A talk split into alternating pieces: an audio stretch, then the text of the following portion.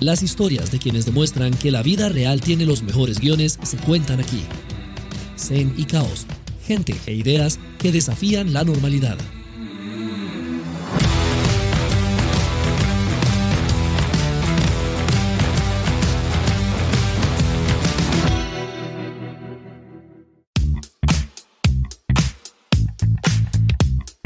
Hola, espero que estén muy bien. Muchísimas gracias por acompañarme en este ya tercer episodio de Caos.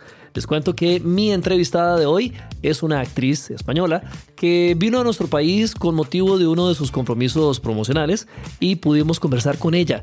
Ella es parte del que yo me atrevo a decir es el proyecto más impactante de televisión en idioma español.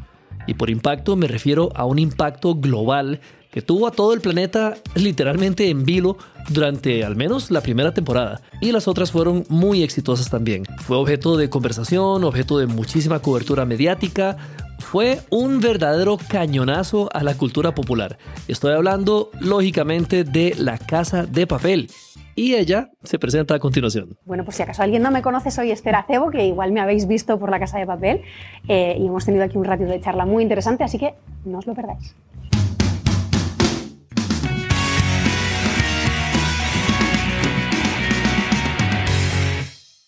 Esther, un placer tenerte aquí en Costa Rica. Bienvenida. El placer es mío. Qué bueno que estás acá, en serio. Es súper bonito, aunque sea fugaz, pero bueno, me quedaré con ganas de volver. Y nosotros de que estés acá nuevamente. sí tengo entendido que le ganaste la batalla al jet lag. Había la foto de Esther 1, jet lag 0. Eh, de momento creo que, creo que muy bien. Si de repente en medio de la entrevista notas que voy haciendo así, no es por ti, es por el jet lag. Qué bueno, por lo menos me tranquiliza un poco eso. Eh, ¿Siempre aficionada al ejercicio? ¿No dejas que la rutina lo interrumpa? Bueno, eh, me gusta mucho, la verdad es que me hace sentir muy bien. O sea, mira, precisamente por esto que dices, ¿no? Porque de repente creo como que te ponen una energía buena y, eso le hace mucho bien a la cabeza. Y los que no tenemos una rutina súper establecida de día a día, yo creo que está guay encontrar un ratito para ti, para hacer lo que a ti te haga sentir bien, ¿no? Que igual hay quien hace yoga o crossfit o ir a caminar o yo qué sé, o pintar en un lienzo. O sea, cada uno tiene que, encontrar su huequito. Sí, yoga y sí, es, es, un hecho que sí le ayuda muchísimo a uno. Y vos tenés una historia larga con el ejercicio. Cuando vos estabas estudiando ciencias de la actividad, física, y del deporte. Eso es. Y llevabas en paralelo ya lo de la actuación, las clases de actuación. En algún momento, o más bien, en ese momento, ¿cuál era el plan?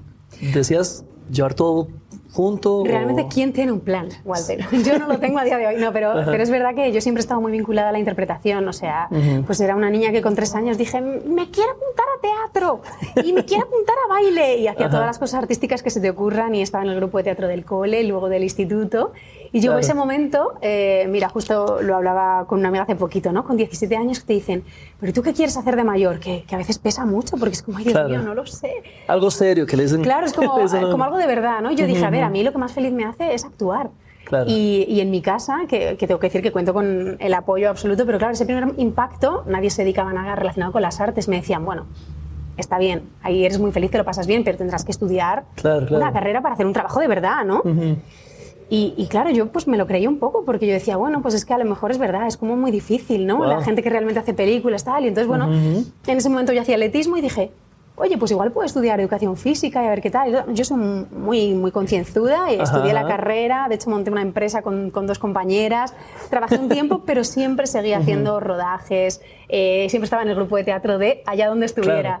Pero tu plan era como seguir con un pie en cada cosa. Y era como, en realidad, si te soy honesta, es que no tenía un plan. O sea, yo tenía como esta cosa en el corazón de yo quiero actuar y siempre lo mantenía, pero ni siquiera yo misma me podía creer que pudiese llegar a ser mi oficio. Ah, entonces decía, bueno, pues nada, pues esto tendrá que ser mi trabajo y esto mi, mi pasión. y entonces tuve la fortuna, tocó madera, que, que empezaron a llegar trabajos en los que, bueno, se demandaba mucho tiempo, mucha energía y empecé a ver que realmente no podía compatibilizar las dos cosas. ¿Cuándo fue el, punto de giro donde tuviste que tomar la decisión de, decir, sí, la verdad es que esto quedará como para mi disfrute? Pues fíjate que yo estaba eh, dando clases de pilates a un grupo de señoras absolutamente encantadoras y maravillosas y recuerdo algún día eh, llegar maquillada de un rodaje, estar con, con unas toallitas. En pilates. Y en plan, eh, meto el ombligo, respiro y, y, desmaquillándome diciendo, no, no puedo. ¿Sabes cuando vas como sobrepasada, que vas como sobre revolucionada? Y yo dije, creo que tengo que, parar y ver qué, quiero hacer.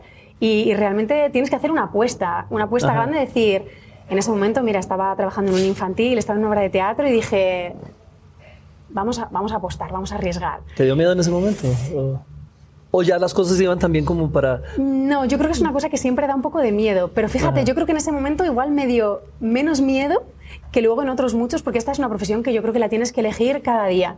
Porque hay momentos en los que hay muchísimo trabajo y está sobrepasada, pero hay momentos en los que hay poco trabajo y también hay que aprender a, a calmarse, a confiar, a tener mucha fe, a decir sigo, me voy formando, me formo con, con este maestro, con este otro y, y, confío. Pero es una maratón al mismo tiempo porque no tienes asegurado. No hay nada asegurado. en realidad como en casi nada en la vida, pero es verdad que es como que tienes que elegir la profesión una vez y otra y otra. Y sí, hubo un tiempo que estaba trabajando poquito, estuve trabajando de, de reportera en, un programa de tele y ahí sí tenía... Eso es algo difícil, me han dicho que es...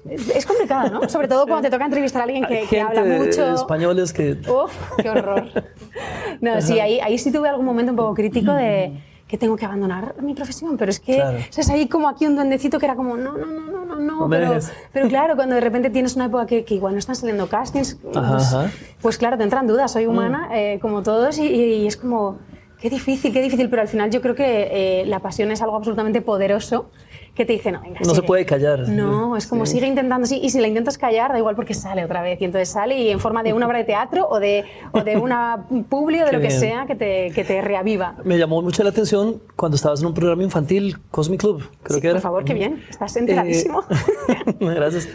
Hay, hay, un dicho en el show business que dice que uno no tiene que trabajar ni con niños ni con mascotas, pero todas las personas que lo han hecho y los que hemos tenido la oportunidad de trabajar con niños, tenemos buenas experiencias.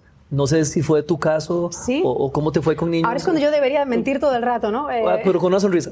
vale. No, ¿qué aprendiste de eso? Porque no, aprendí muchísimo. No tienen filtro. Pero fíjate que en este programa infantil eh, grabábamos en un croma, en un espacio en el que no había niños. Solamente tuve la suerte de hacer varios directos, en, sobre todo en cosas de, Navidad, en una cabalgata de, de, los Reyes Magos, que en España se celebran muchísimo. Y, y, ahí sí, sí topé con niños y es que me encantan los peques, entonces yo lo disfruté un montón. Pero sí es cierto que luego rodando ficción, cuando, cuando me ha tocado trabajar con niños, por ejemplo, bueno, pues en, la casa de papel, que yo tenía un peque y tal y cual, es difícil. Es difícil porque al final un niño sí que es libre y de repente si le apetece jugar, juega, pero si no le apetece jugar te dice que me he cansado, que me quiero ir, que yo no quiero jugar. Y es complicado porque tienes que estar medio con tu trabajo, medio ayudándole a él y jugando para que se sienta cómodo. Pero bueno, es, bonito, la verdad, es bonito porque es que son, ellos son tan divertidos que, y tan libres que, que mola mucho trabajar con, con peques.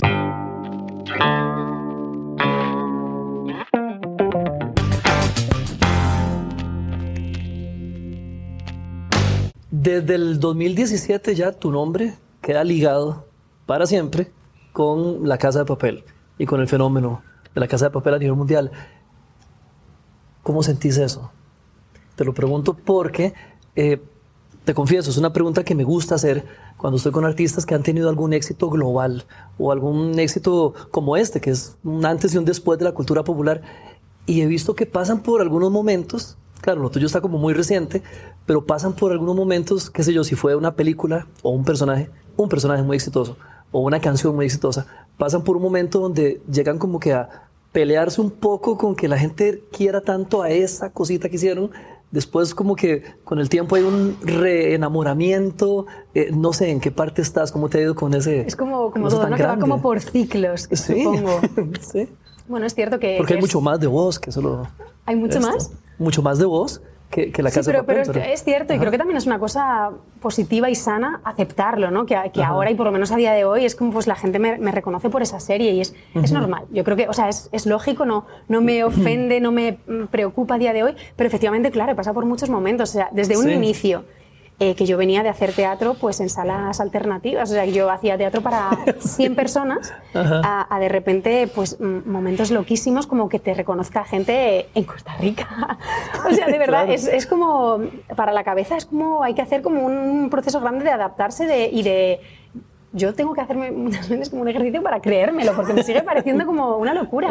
Cuando nos preguntan, ¿pero os imaginabais qué tal? Yo creo que no estaba en el imaginario de nadie claro. que la serie pudiese dar la vuelta al mundo como lo ha hecho y, explotar de esa manera. Pero entiendo lo que dices, que, que, de repente es como... Si has pasado por ese momento de a veces decir... Bueno, ah. y, por, y, por, muchos en cuanto a, por ejemplo, es, es, maravilloso que tu trabajo se vea en todo el mundo y, que lo valore tanta gente y lo, y lo aplauda tanta gente, porque es verdad que somos muy afortunados, a la gente le ha gustado mucho. Claro. Pero es verdad que se pierde, o sea, te da mucha vulnerabilidad el, perder como intimidad, o sea, como privacidad. Es como ya no, ya no puedes eh, ser anónimo nunca más, o, en muy pocas ocasiones. Y eso a veces es verdad que da un poco de vértigo. Me imagino. De, de hecho, una vez entrevisté a un director que me dijo que él lamentaba mucho no ser anónimo, porque para los directores y también para actores eso, el observar a la gente, ser un poco voyeurista, es, es, muy rico porque vos puedes extraer cosas de la gente y ahora sos el centro de atención. Y de repente es como, bueno, no sé si, te, a ti te pasa, pero de repente es como el ser el centro de atención cuando tú no estás preparado para ello, que no sé, o sea, esto que de repente en un restaurante entres y la gente te mire, o que estés, yo que sé, en la playa o de paseo, yo me voy con mis perros al campo y tal, y esta cosa como de, o yo tengo con una amiga, el, bueno, siempre decimos un código que se llama dinamita, que es como cuando alguien está... Y es como, no suele ser así, mira, es como alguien hace esto y luego hacen... Está la segunda mirada y luego está, saco el celular y chequeo en plan, eso no puede, ser así. Entonces, de ah. repente a veces llegas a ver a alguien que está viendo tu Instagram y es como, Sí, sí, sí. sí, Entonces es verdad que esa pérdida como de, de, anonimato y de privacidad, eh, a veces es es complicada, vamos a llamarlo así, es, es, complicada. Lo que pasa que todo lo que te aporta en positivo o todo lo que nos ha aportado a nosotros, que, que nos ha abierto las puertas del mundo, que, que, de repente nos puedan llegar castings de otros, de otros países, o, es, tan positivo y tan bonito que yo creo que cuando tienes un día de estos que piensas, oh, quiero ser anónima, también piensas como, bueno, acuérdate de todo lo bonito que te ha traído. Pero si andas con el radar siempre como encendido en situaciones sociales o en el externo? Eh, si voy yo por mi cuenta, no, pero igual de repente en según qué situaciones en las que me pueda sentir un poco más vulnerable, pues yo qué sé. Mm, perdón. De pronto, o sea, si vas al médico, ¿sabes? Es como, ah. ay, qué pereza, ¿no? O si voy, bueno, he sido mamá hace poquito, relativamente poco. Si de repente si voy con, con, mi peque, pues tampoco me gusta mucho, porque yo a ella no la muestro, entonces no me gusta que Sí, porque sos muy cuidadosa con ella, incluso en redes y todo. Sí, bueno, pues esos momentos en los que te apetecería como poder sentirte como en tu burbuja de intimidad, Ahí es cuando se echa un poco en falta ser anónima. Claro. Pero yo creo que la celebridad te ha tratado bien siento yo, sin estar metido en tu vida. Eh, o sea, vuelvo a tocarme de otra vez. Sí, de momento me siento bastante bien tratada, porque es verdad que hay gente que, bueno, que porque, o porque la crítica diga cosas muy feas, o, o, porque no lo sé, porque tampoco entiendo muy bien el fenómeno este de hate en redes sociales y demás, pero, pero lo hay y creo que puede hacer mucho daño. y, y, no, ahí me considero bastante afortunada porque en pocas ocasiones me he encontrado con. Yo he visto muy limpio el entorno alrededor tuyo, la verdad. Sí, en general. Y me he puesto a verte y todo, y sí lo veo muy. O sea, que entonces no es una percepción mía, ¿no? Es un poco real. Soy, soy muy yo, yo, te siento sana en ese aspecto. Yo, yo, intento, más o menos. En, en, para casi dejar de lado el papel, en este mundo de spin-offs, precuelas, secuelas, etcétera, etcétera, eh, ¿estás anuente a repetir tu papel, a encarnar otra vez a, a Estocolmo? Eh, yo, la verdad es que, o sea, de momento no ha surgido la posibilidad ni nada parecido. Pero... Si de repente pasan yo qué sé, es que ¿sabes qué pasa? Que lo hablamos una vez con lo de que iba a volver Friends y yo dije, Dios, ¿sabes? Con la emoción, claro, aquí como espectadora, la emoción de que volviera Friends, yo decía, imagínate, igual, de repente dentro de 20 años, yo qué sé. O sea, ahora mismo creo que no, creo que es una aventura que, que ha tenido un cierre, además un cierre súper bonito, yo he dejado el, personaje como con mucha paz, que hubo temporadas que fueron muy duras y, y la última como que yo decidí decidí disfrutarla mucho y poner el alma en cada secuencia que hacía y eso como que me hizo como irme como con mucha paz. Entonces, mm. bueno, y ahora en la, en la, precuela que, está, que se está rodando, es precuela, ¿no? Bueno, hicieron una versión coreana también. Bueno, sí, eso es loquísimo. tu personaje? Y no la he visto, ¿eh? No la he visto, pero, pero me parece como, o sea, en realidad es, tan loco pertenecer a esto. Claro. Pero si ahora están rodando Berlín, pero claro, como mi personaje no pertenece a la banda, o sea, es como que yo no, yo no tengo lugar ahí. Claro. Con lo que tampoco me he planteado mucho esto. O sea, si es una cosa como del futuro, pienso, igual eso está bonito.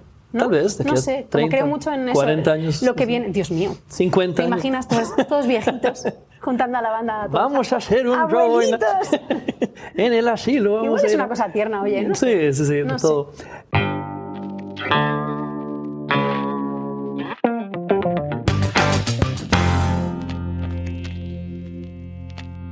Cuando, cuando vos tenés este éxito global, te permite experimentar literalmente el mundo también.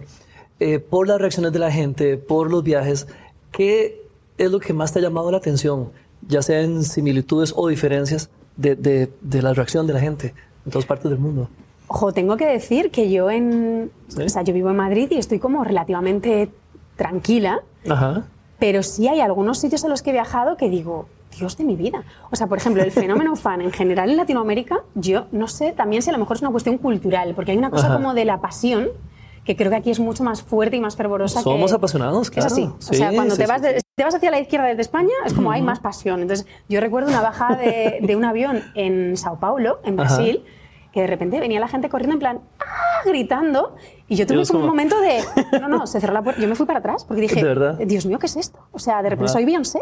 O sea, y salíamos a un escenario. Soy Beyoncé. Claro, y la gente gritaba y una señora me abrazó y lloraba. Y yo, yo, o sea, una señora que ya tenía edad, yo, es que como que hay una parte de mí que todavía como que no lo compré. Yo la abrazaba también y yo, señora, por favor, no llore, está, todo, está bien. Está todo, está bien. Ay, no me lo puedo creer. Y es como es una parte, eh, como, es una mezcla como entre algo como muy emocionante y a la vez eh, lo vivo con cierta incredulidad porque pienso, pues yo soy igual que usted, señora, no llore, por favor. Sí, yo creo que aquí se vive, se vive como con, con mucha pasión, de repente eso, mucha gente viene y te abraza y... Claro, es que creo que en Japón más bien es como... Claro, a Japón no he ido, mira, pero igual de repente es una cosa también de la cultura del contacto, que aquí, o sea, yo sentía, bueno, sobre todo eso fue en Brasil y en Arabia, que estaba haciendo mucho, también un poco, que yo... ¿En Arabia? Sí, yo pensaba, ¿realmente aquí? No me lo imaginaba. No. Porque aquí sí, aquí somos de abrazar y de todo. Sí, no, no pero ayer era una cosa loca. Más bien, aquí yo mantuve el decoro y te saludé muy... ¿Te das, cuenta? Yo también, o sea, una cosa muy educada. ¿Qué, ¿Qué, te da más nervios? ¿Debutar en teatro, debutar en cine o debutar en televisión? Jo, en realidad lo que me da más nervios de todo es tener luego que defender un proyecto en un estreno, en un fotocall. O sea, ahí es cuando peor lo paso, porque al final el momento antes de Por los periodistas y todo eso que Sí, como tener que estar en un fotocall, que hay una cosa como tensa, que es como tú entras al, teatro y hay un momento previo en el que yo me quiero matar y digo, pero ¿por qué elegí esta profesión? Dios mío, me quiero morir, qué difícil, me muero de, miedo. Pero una vez que entras dentro es tan gozoso como, vivir el viaje, ir sintiendo cuando vas escuchando no sé, en salas pequeñas, por ejemplo, que se escucha la respiración de gente o no sé, eso es maravilloso y es como ya me compensan los nervios previos en los que quiero morir. Eh, y siempre lo pequeño tiene más intimidad también. Sí, y hay una cosa también que con los personajes yo creo que, que, te puedes dar el permiso de hacer cosas que a lo mejor yo misma tengo vergüenza como para hacerlas. Entonces cuando estás ah. de repente en un estreno o con un periodista o en un fotocall, no tienes un personaje al que agarrarte, es como soy solo yo. A menos que este sea un personaje público. También, sí es verdad que se supone que se genera, se crea un personaje. Y a ver, yo creo que probablemente si yo veo ahora mismo un vídeo de la primera entrevista que hice, bueno, probablemente es que ni me atrevo porque probablemente me muero de vergüenza y de horror. Y poco a poco, de una manera casi, no sé, mm, un poco pues, natural, sí, que se van generando, bueno, no sé si es un personaje, pero bueno. defensas, tal vez. Sí, probablemente. O, bueno, de, intentar encontrar. Yo voy intentando encontrar como la comodidad en todo aquello que haga. O sea, la comodidad, entiéndeme. El, ¿Dirías que ahorita sos un personaje o, o si estoy hablando con.? Yo, yo, diría que soy yo, bastante yo, de hecho. Qué bien. Sí. Sí, porque ahora también es una cosa como confortable, ¿no? Distendida, no es no es como eso, algún evento que hemos hecho, sobre todo pues con la, con la promo de la Casa de Papel, entrar a un estadio en el que no sé cuántas mil personas te gritan y ahí... Claro. O sea, yo solamente pensaba, por favor, pie, camina y no te caigas, pie, camina y no te caigas, y sin embargo, de repente era como de... Y yo decía, ¿pero quién es esa si no soy yo? Claro, pero te, tienes que darte fuerza. Tienes que equiparar la energía que estás recibiendo también. Claro, sí, porque es que si no, eh, haces así y te hundes. Sí, tremendo. Contame de tu viaje a Costa Rica. Real, que es, que es muy bonito. Entonces, bueno, me pareció como, pues qué interesante, qué guay. Oye, nunca he estado en Costa Rica. Qué bien, qué guay, venga, pues vamos a prepararnos. Y en cuestión de ocho horas estaba maleta hecha, viajes, todo organizado y aquí estoy. Estás tan preparada ya que te pueden decir, vamos a Costa Rica y al día siguiente ya estás en el avión y venir. Mm, mira, Walter, yo creo que eso no es una cuestión de preparación, es una cuestión de hay gente que está loquísima y hay gente que lo está menos. Y es como, bueno, bueno, te puedes atrever o no, al final, pues depende. Pero sí, me pilló en un momento que dije, pues que además ¿sabes? De repente, si estás rodando algo, tú no puedes pedir a un equipo que pare porque tú te vas a viajar a Costa Rica. Pero dije, ostras, es que, o sea, además estos días están libres, o sea, ¿por qué no? Vamos a, vamos a vivirlo. De verdad, espero que puedas venir de nuevo con más tiempo y que explores el país. Es muy lindo, me gusta. Tengo muchas ganas. Lo que, pasa es que estaba en mi imaginario eh, como para hacer un, no sé, un curso de yoga, como irme un poco a las afueras y me apetecería mucho descubrirlo. Pero claro, necesito días, así que yo, tengo que volver. Yo tengo nombres, lugares, teléfonos, contactos, entonces te puedo... me das ahí la información. te puedo decir, claro. Antes de despedirnos, contanos en qué te podemos ver de aquí, no sé, en tu futuro cercano. Bueno, hay una serie que hemos estrenado hace poquito en Amazon que se llama Marea Negra, okay. en la que tengo la suerte de, haber participado en la segunda temporada y, además una película en la que participé hace unos meses también, que se llama De Perdidos a Río. Así que bueno, pues de momento por ahí. Y tal vez algún proyecto en Costa Rica después. Oye, me parece muy bien. O sea, Yo sigo insistiendo. Cuando me pases esos contactos, vemos. O sea, que igual de repente hay que venir a, a trabajar aquí, claro que sí. Perfecto. Esther, un verdadero placer, en serio. Placer es mío. Gracias.